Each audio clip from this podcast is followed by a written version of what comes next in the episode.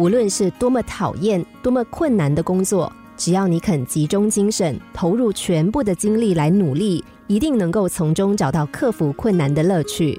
当你克服了一个难题之后，再设定下一个目标，向下一个目标挑战，这样不断努力之后，原来讨厌的工作也会逐渐的涌出兴趣，最后你就会渐渐的喜欢上这份工作。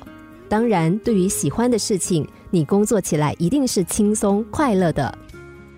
我们不可能每天都做自己喜欢的事，就算有跳槽的本领，也不可能找到完全符合自己兴趣的工作。因此，我们在面对自己不喜欢的工作的时候，也要保持一定的热情，把工作和兴趣结合起来。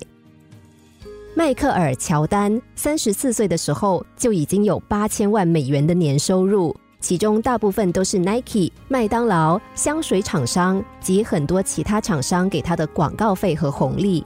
这些并不是他以拍广告为工作而得来的收入，他是做他真正喜欢的工作。打篮球，当他把篮球打好，金钱、名声、副业、享受便紧跟而来。甚至他还到好莱坞去拍电影。他并不是在为赚钱而工作，也不是在为出名而工作，他是因为喜欢打篮球而去打篮球的。曾经，他也对篮球失去过热情，放弃他如日中天的篮球事业，去打棒球。因为他小时候最大的兴趣除了篮球就是棒球。但后来发现这不是他想要的，于是他又重新燃起了对篮球的兴趣，最后事业更上一层楼。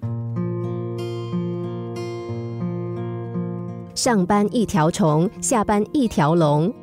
大部分人都在为赚钱而工作，为生活而工作，为不得已而工作，根本就不喜欢自己的工作，毫无热情的对待工作。